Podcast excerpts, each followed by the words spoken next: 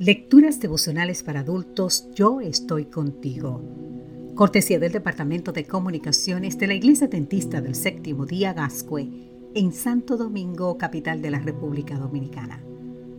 En la voz de Sarat Arias. Hoy, 15 de enero, el poder de Cristo.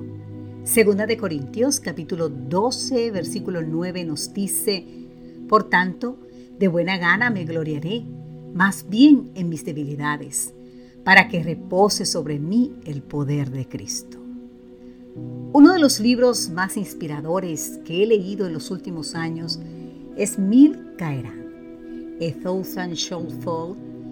Se trata de un relato fascinante sobre la vida de Franz Heysel, un soldado adventista alemán que exaltó su fe en Dios dentro de las filas del ejército de Hitler, en el cual sirvió por obligación.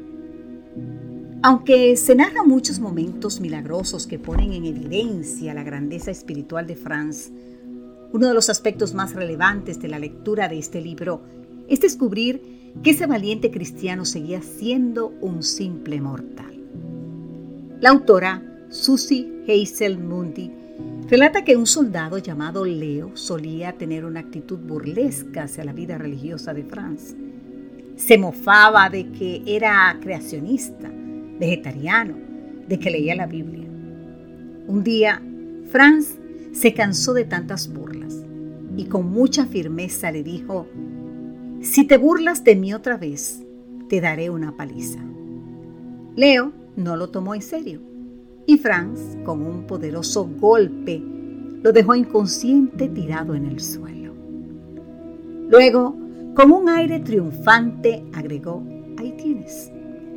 Susie Hazel Mundy, que es la hija de Franz Hazel, pudo haber obviado este triste episodio de la vida de su padre, pero decidió compartirlo en su libro.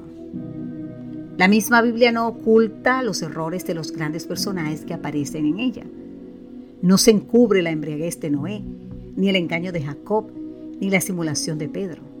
Te preguntarás, ¿por qué? Porque no debemos olvidar que todos ellos eran personas, con limitaciones semejantes a las nuestras. Santiago 5:17 te invito a leer. Y es que nuestra humildad nos empuja a quedar dominados por las pasiones que luchan a sangre y fuego en nuestro interior. Pasiones que muchas veces nos llevarán, como a Franz Hazel, a cometer actos indebidos. Nuestra gran lucha es hacer morir esas pasiones desordenadas Podemos leer en el libro de Colosenses capítulo 3. Nos frustramos cuando el derrumbe de nuestra ética hace visible los aspectos más deplorables de nuestro ser. Para los que nos sentimos así, aquí está la promesa divina en 2 Corintios 12, 9. Mi poder, dice Dios, se perfecciona en la debilidad. Cada vez que la debilidad salga a flote, querido amigo, querida amiga, tendremos una preciosa oportunidad para permitir que el poder de Dios se perfeccione en nuestra vida. Así lo hizo Franz. ¿Lo haremos nosotros? Que Dios hoy te bendiga en gran manera